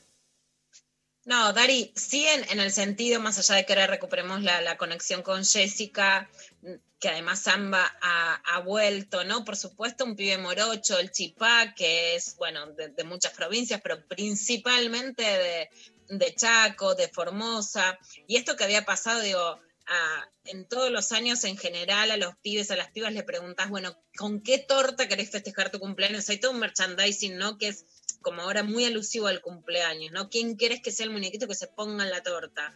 Apareció Samba, apareció Juana Zurduy, las nenas queriendo disfrazarse de Juana Zurduy, fue una ruptura muy fuerte, ¿no? Incluso cuando hablamos de, eh, yo hablo mucho de feminismo popcorn, de dibujitos que están empoderadas, la idea no es solo empoderadas, sino pibitas, morochas, nuestra historia, esa fue una ruptura que además, bueno, eh, sigue, por supuesto, de la mano de Sebastián Miñona, que, que aguantó también todos estos años y que, que hicieron un trabajo increíble. Sí, pero ha- hay algo también, me parece, como decía Jessica, de, de que de repente en, en un contexto de, digamos, de televisión infantil tan efectivo, la presencia de Paca, ahí volvió Jessy, la presencia de, de Paca Paca fue como, digamos, este, como la evidencia, como que, a mí me parece esto, digo, cuando vos haces televisión cultural y la televisión cultural está concentrada para pocos en una cuestión de nicho, no le molesta a nadie.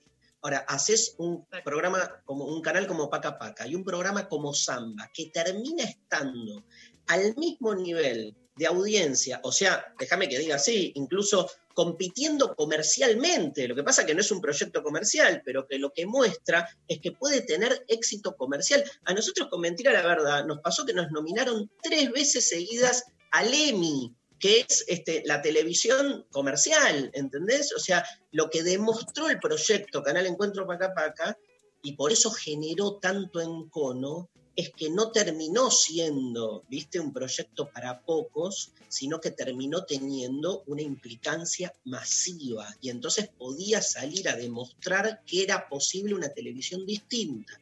O sea, que era posible una televisión distinta y que era posible una educación distinta. Mirá si no se van a poner del orto, ¿no? Y, por eso lo, tomaron como principal encono. Bueno, estábamos este, ahí hablando un poco de, de, Samba, Jesse, este, te queríamos hacer una pregunta en relación, ¿cómo ves eh, a, los medios, y Lula, María, cuando quieran, obvio, cómo ves a los medios públicos, digo, más allá de paca paca, de, encuentro, de lo que, de, donde vos estás, digo, en general, la televisión pública, las radios, este, se está armando, ¿no? Es como que este, yo tengo la sensación de que todavía está ahí como en un proceso este, de, armado de lo que es una línea, pero queremos saber un poco tu, opinión. Sí, a, ver, a mí me parece que mm, hay una, eh, hay una vuelta, una recuperación de los estamentos del Estado. Los medios públicos no están por fuera de, ese andamiaje estatal. Me parece que hubo durante los últimos años una destrucción deliberada, incluso concretamente con los laburantes, pero con la destrucción en el caso de Radio Nacional, por ejemplo, de las audiencias, en el caso de Pacapaca había salido del abono básico. Nosotros este año volvimos a incorporarlo en el abono básico. O sea, una destrucción de las audiencias, una institucionales, armar los canales, armar una estructura. Ustedes saben que laburan en una es complejísimo. Y y formar cuadros de los medios públicos es complejo, así que imagínense lo difícil que es cuando, cuando, hay, cuando hay despidos masivos de gente que se formó durante muchos años. Eh, trabajando para, para conceptualizar otro tipo de audiencias, ¿no? porque los medios públicos eh, eh, se inscriben en las audiencias como sujetos de derecho. Entonces, armar programaciones en ese, en ese sentido es complejísimo. Entonces, sí, es como vos bien decís, Daria, es, eh, estamos reconfigurando porque hubo una destrucción del andamiaje estatal en los últimos años. Cada uno que tiene una ocupación en, diferentes lugares públicos, estamos recuperando estructuras, estamos recuperando presupuestos, estamos recuperando eh, objetivos en el medio de eso. Entonces me parece que los medios públicos hoy tienen ese, están primero eh, reparando, hay una reparación que tenemos que hacer con nuestros propios compañeros de laburo, que fueron muy maltratados, como fueron maltratados todos los trabajadores del Estado, ¿no?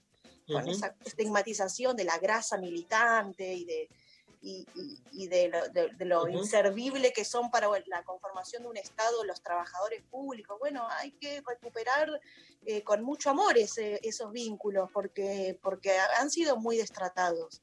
Y después, a partir de eso, además, paralelamente, construir objetivos y proyectos que no son los mismos de hace 10 años, porque las audiencias cambiaron, porque eh, los propios, las propias herramientas tecnológicas cambiaron. Entonces, sí, en, eh, función de esto, con un norte que es la de la reparación, me parece, ¿no? Que a mí es una palabra que me, me gusta muchísimo. Está buenísima. Este, Lula. Jessica, ¿cómo cambia también no solo lo que están haciendo ahora, sino lo que pueden prever para los próximos años de gestión? La cuarentena en el sentido que, por ejemplo, hoy una de las grandes deudas es que no todos los chicos y chicas tienen internet, tienen clases por Zoom, tienen computadoras, entonces, ¿qué rol cumple la televisión? Y también la cuarentena, por un lado, revaloriza la televisión que está, digamos, vista como algo en decadencia, ¿no? En la serie Succession, por ejemplo, es, hay un señor grande que quiere comprar cadenas locales de televisión y eso es lo viejo, lo analógico, pero en la cuarentena la televisión vuelve a tener un lugar más central en las casas a la vez con una televisión que vemos más reaccionaria, ¿no? No adaptan, no ayornada la televisión abierta, ¿no? En general, sino para atrás. ¿Cuál puede ser el, el proyecto de la televisión pública y de todos los canales que conforman los medios públicos de acá a lo que queda de gestión, teniendo en cuenta este paradigma donde de algún modo la televisión se revaloriza? Sí, bueno, dos cosas, ¿no? Porque esto de la muerte de la televisión es como la muerte del libro, ¿no? Es como va sucediendo y la tele gana Nunca cada vez. incluso- Es que es, y es como, es como la muerte del peronismo, ¿no? Justo hoy, primero de julio. Además, Exactamente. Siempre Es como, no solo que nunca llega como Perón, sino que cada vez se hace más grande. Entonces, es, eh, cada vez hay más audiencia en la televisión abierta, cada vez hay, incluso hay más producción audiovisual que nunca con, con la democratización de las herramientas. Y, lo que decías, Lu, con, con, eh, bueno, referido a, a- eh, a la de- no sé, a la falta de, de- de insumos democráticos, ¿no? La falta de que efectivamente llegue la tecnología. También Sí. cuando yo decía, eh, menciona la palabra reparación, tiene que ver con eso, la reparación. Porque también, digo, no era solamente la creación de medios y de generar programación específica, sino también un proyecto donde hubiera mayor eh, presencia tecnológica en los lugares donde no lo hay. Y eso también hay que reparar, porque también se discontinuó todo lo que fue Conector Igualdad. Imagínense con, con las escuelas finalmente efectivamente llegadas cada una de las computadoras, la situación de esta pandemia hoy sería muy diferente y la tecnología en las antenas que no llegaba a la televisión, cómo llegarían nuestros medios. Me parece que, bueno, cómo nos proyectamos, hay un camino de reparación también desde eh, lo tecnológico, desde el acceso, concretamente desde el acceso a los insumos y además paralelamente a la producción de contenidos que tiene que ver con volver a formar parte y a, y a expresar contenido de este nuevo tiempo. Lo que fue tan bueno de, de Encuentro y de Pacapaca es que pudieron dialogar con, con formatos de su tiempo en el que nacieron y nosotros ahora tenemos desafíos porque ahí están sobre todo las redes sociales, hay formatos de redes sociales que nosotros tenemos que incorporar en la atención de los chicos y de las chicas. Cuando nosotros arrancamos con Encuentro, una- un programa estándar tenía entre 28 y 40 minutos de duración, y es imposible pensar que un pibe Claro. se queda 40 minutos mirando un video, imposible. Nosotros Ujú. tenemos mucho para aprender ahí. Y bueno, de hecho, los micros que estamos haciendo con Darío, que tiene que ver con eso, también es preguntarnos los formatos, a quién estamos hablando, a quién volvemos a hablarle, quién es nuestro sujeto, cuáles son nuestros sujetos, no hay uno. Me parece que una la- bueno, un camino es eh, los insumos concretos tecnológicos del acceso a la tecnología. El Estado ahí vuelve a tener un lugar eh, eh, en favor de los que no tienen, eh, incluida la tecnología, y otro que tiene que ver con el creativo y bueno, como vos decías, mucho un laboratorio.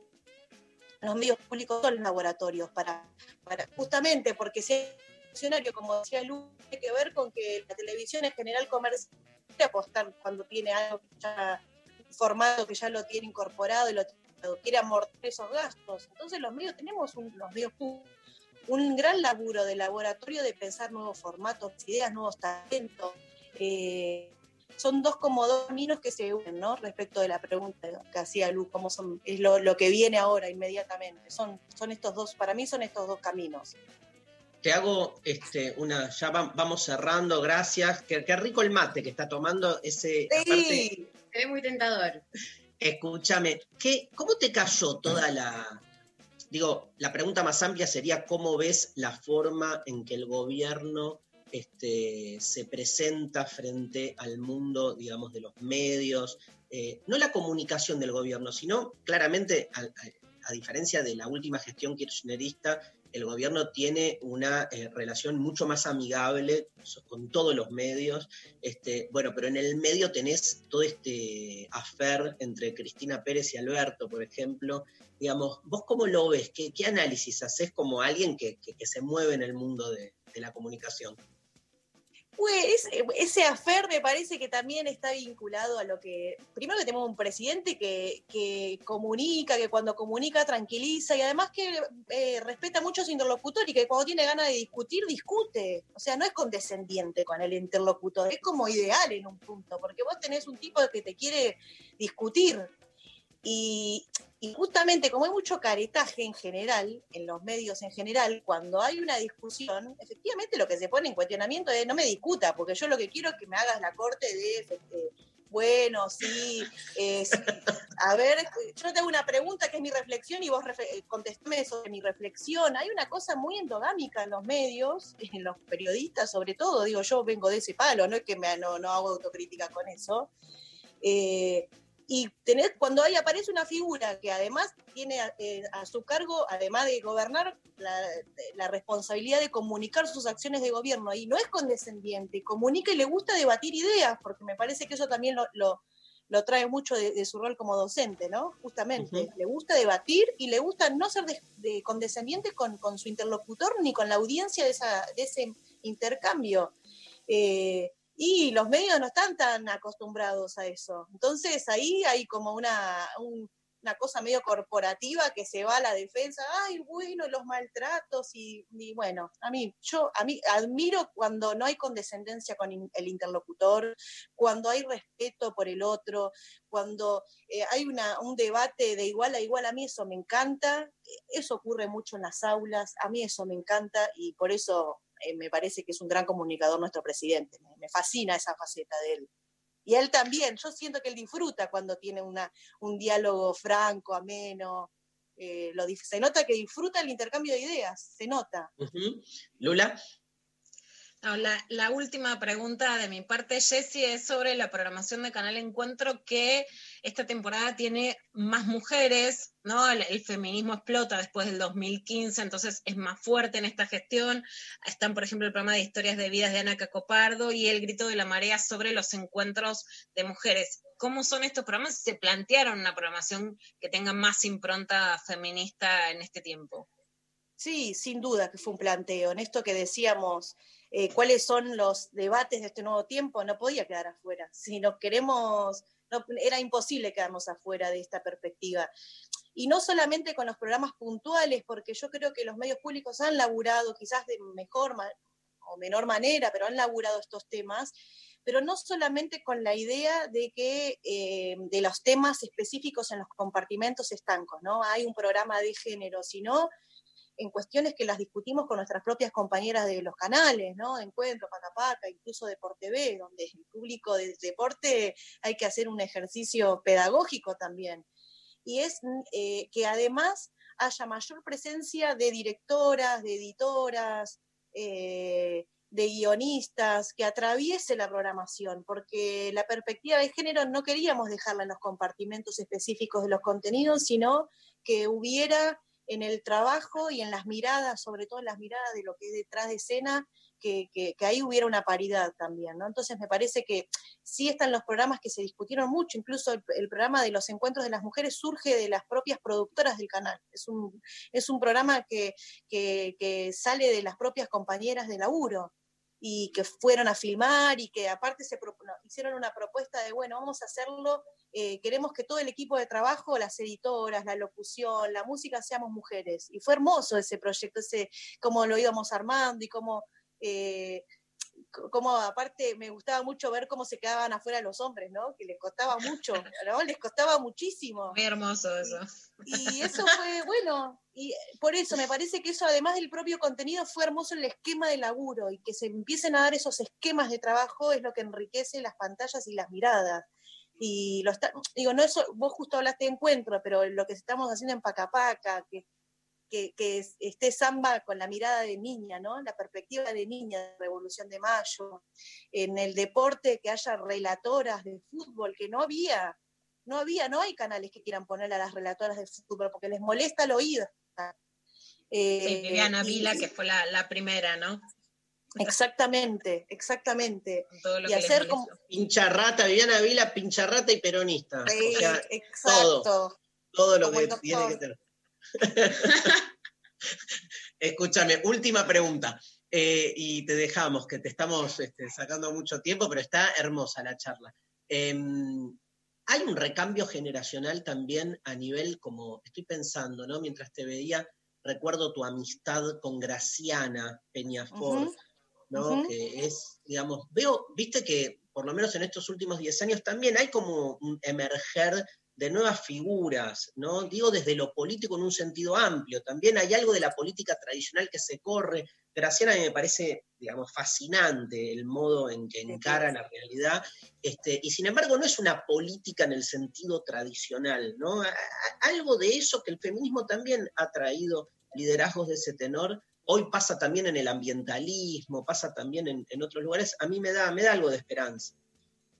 Sí, y tiene que ver, bueno, ahí, ahí la veo a, a María, a tu hija, que cuando la conocí era una niña, cosa Sí. que me agarra el viejazo, porque un día me la encontré en una fiesta y digo, no puedo creer que me la encuentro en una fiesta, me encuentro a los hijos de mis amigos en una fiesta, estoy hermoso. De repente se me, se me acerca Jessy como, ay, pero ¿cómo puede ser? Como, como no poder dimensionar que ya te- la edad suficiente como para estar compartiendo el espacio, aparte en un centro cultural que yo, nada, estaba ahí también manejando, fue muy, muy lindo el encuentro. Sí, sí, muy lindo para vos, a mí me agarró un viejazo, pero bueno. Eh, no, y yo creo que sí, que efectivamente, no, yo, bueno, acá quiero hablar de mi también, de mi propio espacio político, porque no, eh, sí, por supuesto que es un momento de mucho resurgimiento de, y que tiene que ver con el, con, con el lugar que tenemos las mujeres, pero también, bueno, cuando vos mencionás a Graciana o, o un grupo de compañeras con las que comparto mi amistad y la vida en general, eh, también tiene que ver con dar ese lugar y yo ahí quiero destacar a mi propio espacio político, ¿no? que es el peronismo en el día de hoy, primero de julio, 46 años de la muerte Perón, eh, con una figura extraordinaria como Eva que generó ese, ese lugar. ¿no? Entonces me parece que sí, es efectivamente una cuestión eh, epocal, pero también de un propio espacio político que, que genera esos lugares. No sé, Graciana a mí me parece que es, es extraordinaria en todo punto de vista, comunica, comunica, tiene un, un sentido de la justicia que a mí me hace llorar. Yo a veces, eh, a mí me da bronca algunas cosas y ella me, me ubica y yo lloro y ella me dice, no, pero mirá, esto de- tiene que ser de esta manera. Y yo la admiro, la quiero tanto porque su sentido de la justicia me hace mejor persona, me hace mejor ciudadana. Y bueno, por eso me parece que sí es epocal, pero yo le quiero hacer un, un- quiero destacar también a mi espacio político, porque eh, si no, no, a veces no lo decimos, ¿no? Y yo, yo lo quiero destacar, en- particularmente en este día, además. Obvio. Este, bueno, un placer. Gracias, Jessy. Gracias por, por tu compromiso, por tu laburo diario.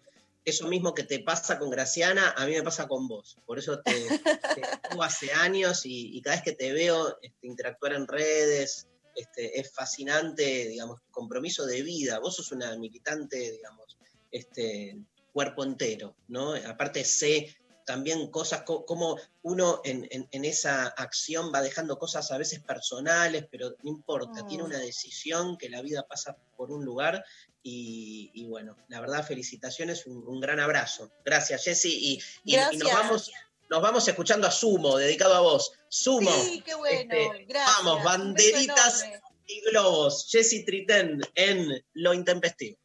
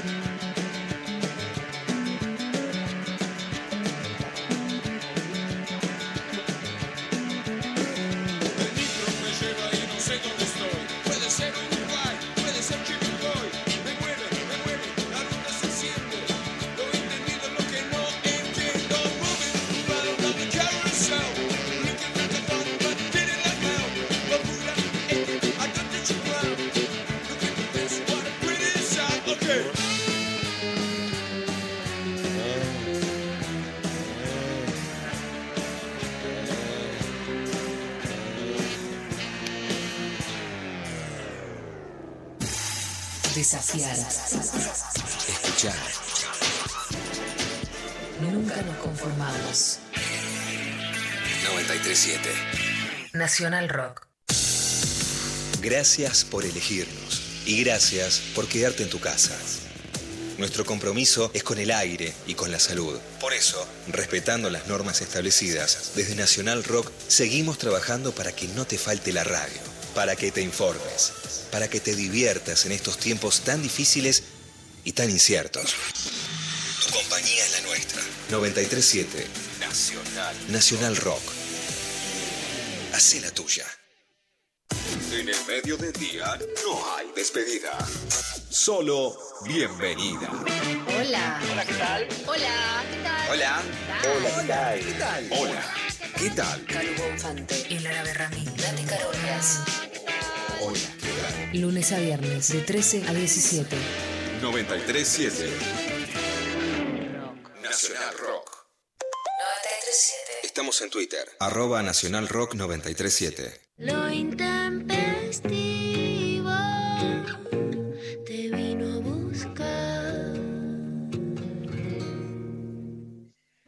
Cuento que tenemos un, chat colectivo donde obviamente este, está acá en el Zoom, vamos hablando entre todos los integrantes del, programa. También tenemos un chat en WhatsApp que se llama Lo Intempestivo Producción, pero además Luciana y yo nos pasamos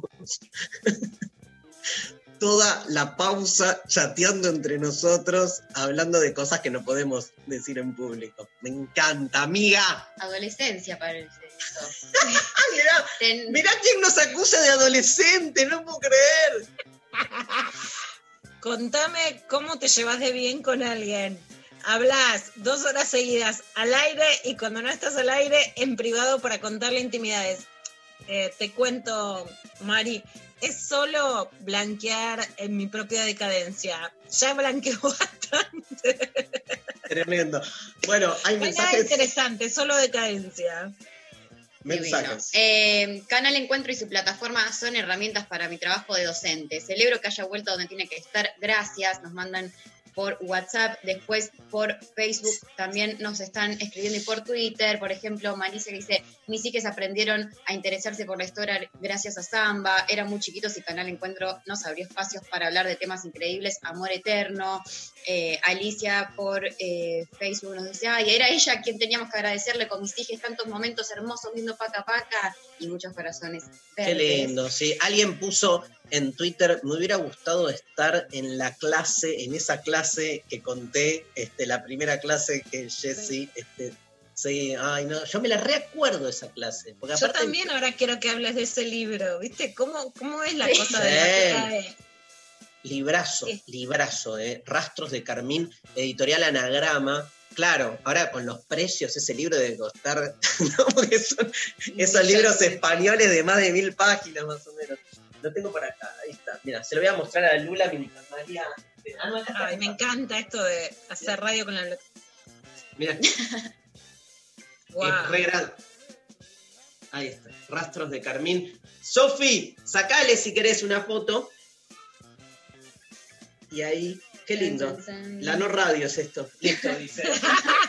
Yo digo, Dari, de paso, una cosa, ¿no? Hay una crisis del libro como nunca hubo antes, y una crisis de las librerías independientes.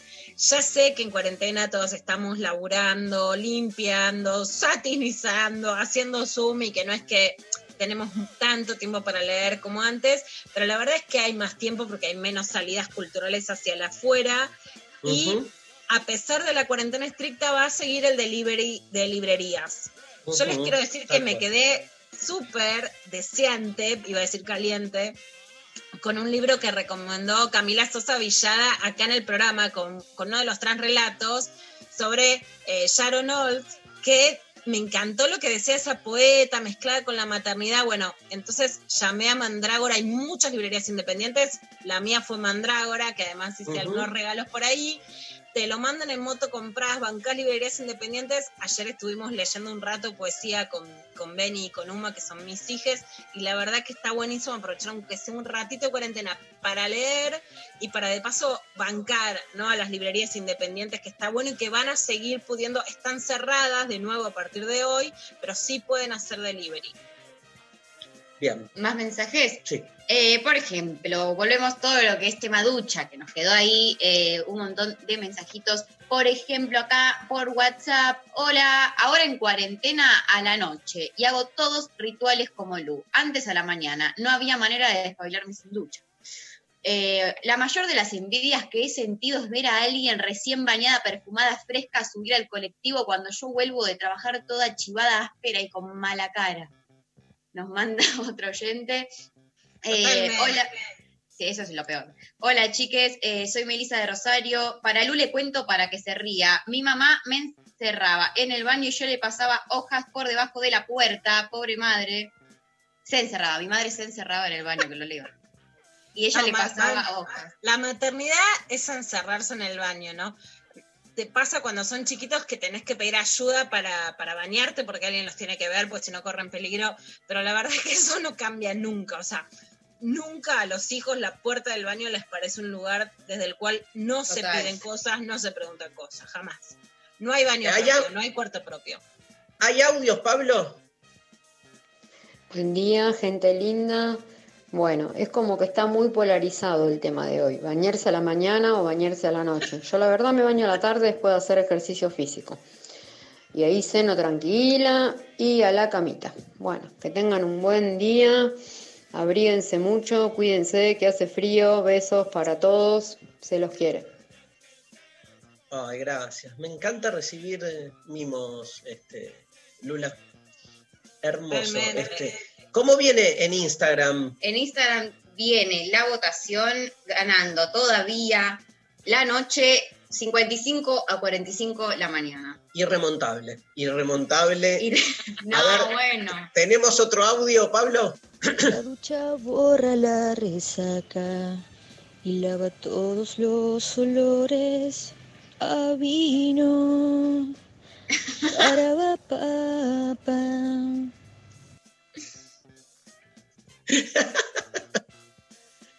Ay, cuántas. La- la- la canción permite tantas versiones. Si Spinetta escuchara lo que se ha hecho de su tema, pero bueno, te bancamos, te bancamos, hermoso. Gracias por este, el mensaje. ¿Hay más audios? Queridos intempestivos. Bueno, yo me baño a la mañana, pero me, me gusta mucho más la sensación de bañarme a la noche y meterme limpita en la cama. Me baño a la mañana porque tengo el pelo con rulos y no me lo seco con secador. Así que si, si me acuesto con el pelo mojado, me levanto como la medusa el otro día. Besos. Bueno, gracias. Hoy tengo, hoy tengo terapia y voy a ir con esto que vos planteás porque es la historia de mi vida, que es este, lo hago de tal modo, pero me gusta hacerlo de otro. Esto es un poco lo que vos dijiste. No quiero traumarte, a todos nos pasa. Sos inspiradora a la oyenta que acaba de decir esto. Ya sé, los rulos, la medusa. Lo cierto es que no pudiste no decir que este, lo haces de un modo, pero te gusta de otro. ¿No, Lula? ¿O estoy, fui muy duro? Yo me acuesto con una toalla en la almohada para minorar los, los daños colaterales. Voy a pecar un poquito. Te voy a leer un segundo de este libro de Sharon Olds que les acabo de decir que se llama La habitación sin barrer, que la traducción es de Inés Garland, eh, que compré por recomendación de Camila Sosa Villada en este programa. Más vieja. Cuanto más vieja me pongo, más me siento casi hermosa. No mi cara, una cara simple puritana, sino mi cuerpo. Y tendré 50 pronto. Mi cuerpo se marchita, huesudo, y me gusta su rugosidad plateada, la piel que se apina, que se afina, la superficie de un largo rizado por el viento, un espectro arrugado, un pliegue de humo. Tremendo. Hay una estética, mientras te escuchaba, que es la estética del corchazo, se llamaría. como- pero que es como, son como lecturas, películas. Yo creí que te iba a levantar esto. Me levanta, me levanta, te juro, porque, porque me embellece un poco, pero es como la conciencia del paso del tiempo, el cuerpo que se degrada, este, ¿qué vamos a hacer? Nada, pero se lo puede, se lo puede atravesar con belleza. A mí me, Me parece que. Yo que estoy pensando en el camino de la. Directamente me estoy llevando hacia el camino de la abstinencia, la, la- yo creo que termino en un convento leyendo poesía de Sor Juana y de Sharon Olds. Listo. Las poetas, las poetas. con masturbación en el ¿Eh? convento, con masturbación o sin masturbación. Con masturbación, pero la masturbación ya sabes que para mí está buenísima, vengo leyendo cada vez más, estoy cada vez, me llevan más cada vez hacia, hacia ese lugar, pero no me es una abdicación, no es un deseo, no es el lugar hacia donde hubiera querido ir, es como si decís, bueno, revolución o, o O curita, reforma. bueno, curita, pero no es a donde hubiera querido ir. Am- cuan- cuan- la, la Pecker, cuando va hacia el troscaje, se vuelve muy, muy interesante. Muy interesante. Vamos con Enredades. Dale. Enredades, la columna de María Stenriver. Bueno, un par de cosas. Por un lado, estuvo siendo trending topic, se estuvo hablando en redes de algo que eh, había surgido ya el año pasado, cerca de las elecciones, que es el hashtag MendoExit. No sé si lo vieron. eh, salieron notas por varios lados también sobre el tema eh, Men- Mendo de Mendoza y Exit de como la, la fórmula esa que se está usando en- sobre todo en las Europas para anunciar la salida de algún eh, país, cosa, de algún lugar, ¿no? Ya sé, se Tipo el se- Brexit. Tipo como el la Brexit. salida del Reino Unido de la Unión Europea, como eso.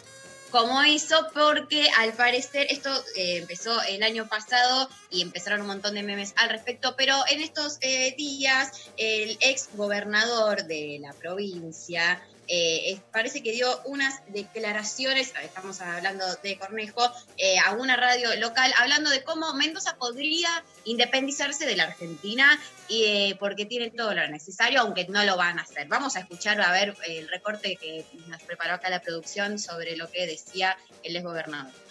La bronca que uno siente como mendocino, hace un montón de tiempo que cada vez voy escuchando más gente que han acuñado el, término Mendoexit, ¿eh? Eh, adhiriendo a lo de Gran Bretaña separándose de Europa, como que Mendoza se tendría que separar de la Argentina. Yo sé que es más una expresión de deseo, un lema de, de combate que otra cosa, pero lo pongo en este momento tan complicado como un emblema Vi a leer un mensaje que me manda alguien porque es un maestro, es un maestro internacional, distinguido, gran tipo que es el Roberto de la Mota. Se lo voy a leer el mensaje de, de- de la Mota. Dice, escuchando Cornejo y al revés del gobierno nacional y el revés del gobierno nacional para con Mendoza, creo seriamente que hay que comenzar a hablar de separarse. Parece loco, no se hará, pero les dará miedo y otras provincias probablemente se prendan. Mendoza, replanteándose su matriz productiva, debería ser sustentable. Somos mucho más grandes y con más recursos que Israel. No me siento representado por el gobierno nacional. Digo esto porque, como dice Roberto, no se va a hacer, pero creo que expresa la bronca de mucha gente, diputado. Bueno, eh, salieron eh, por Twitter un montón de memes claramente al respecto. Ya se hicieron las banderas, el escudo de Mendoza como si fuese un país independiente, todo lo que es eh, las visas para eh, entrar a Mendoza se convirtió en, algo que causó mucha gracia, pero bueno, no deja de ser algo que llama la atención eh, escuchar a, a- a estas personas de- decir cómo Mendoza tiene lo necesario para eh, independizarse, aunque claramente no lo van a hacer, pero que podrían. Así que dejan ahí picando la posibilidad. Por otro lado, eh, en el día de ayer también fue eh, mucho trending topic, y en el día de hoy sobre todo, me parece, crónica, porque se subió y se viralizó un recorte de cómo Crónica anunciaba eh, una de las detenciones de, de las personas que están detenidas sobre la causa de espionaje ilegal. En este sentido, así eh, anunciaban, mostraban eh, en su eh, canal eh, cómo eh, bajaba de un auto detenida eh, Susana Maritengo. Daniel, Daniel, creo que está llegando Susana Martinengo. ¿eh? Por eso eh, te quería interrumpir. Porque Llega Susanita. Ahora, sí, Susana Martinengo, así es. Esa es la imagen, cubierta con una capucha. Así llega Martinengo. Susana Martinengo. Hola cubierto, manos esposadas. Martinengo. Hola Susana. Allí. Te estamos llamando. Bueno, claramente, eh, eh, nada, las redes explotaron también con eh, eh, la forma en la que Crónica estuvo abordando esto muy gracioso, que algo muy propio de Crónica también, ¿no? Como eh, hablar desde esos lugares. Por con último- todas las cosas que pueda tener, ¿no? Este, la verdad que para la televisión me quedo con, me quedo con crónica, claro. Totalmente, totalmente. Te saca por lo menos una carcajada. Y por último, contarles algo que me enteré de casualidad eh, hoy, ayer también, que es eh, que parece que en el día de ayer eh, se celebró el Día del Mundial de las Redes Sociales. Algo que nadie sabe qué pasa.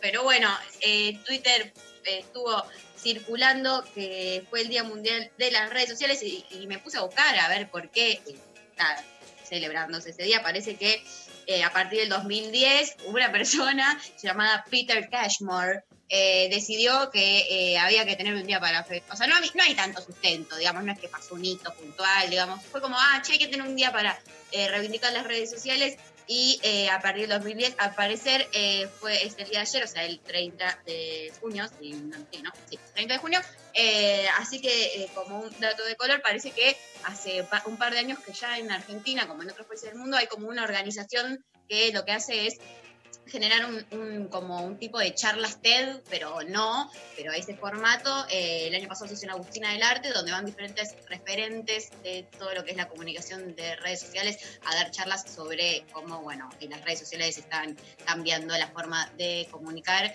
en este momento de, de- la humanidad. Así que, bueno, efemérides del día de ayer, Día Mundial de las Redes Sociales. Bueno, gracias. Se nos fue el programa. La verdad que estuvo divino. Lula, te quiero mucho. María, te quiero mucho. Sofi Cornell, te quiero mucho. Pablo González, te quiero mucho. Lali Rombolá, te quiero mucho. Miki Luzardi, te quiero mucho. Diego, Ulises, ¿quién estuvo? Ulises, me parece. Ulises, te quiero mucho. Eh, mi hermano Mauro Zeta lo quiero mucho. A mi mamá también y a mi papá también. A mis hijos también. Quiero a- al planeta. Quiero también al coronavirus. Lo abrazo. Este, ¿No? Bueno, no, al ¿Lo coronavirus abrazo justo? Ah, no. No derrapes, venía bien. ¿Viste cuando los tipos te dicen algo lindo? Como los nenes tienen que hacer un chiste para que nadie se lo tome en serio. Ay, si no son terribles, son terribles. Bueno, me deprimí. No Por la, suerte, no mañana- la- Por suerte, Pérez. mañana hay columna nueva en la intempestiva. Mañana arranca la Inca. Ella, ella te va, ella te va a poner los patitos en fila. ¿Vos decís? Todo lo que se pueda. A ver, gente, mañana todos bañadites, ¿eh? Que empieza la Inca. Y producción, mándele a la Inca un mensaje que se baña también. bueno, nos vamos, nos vamos este, con los Stone Temple Pilots. Big Bang Baby. Hasta mañana. Esto fue Lo Intempestivo.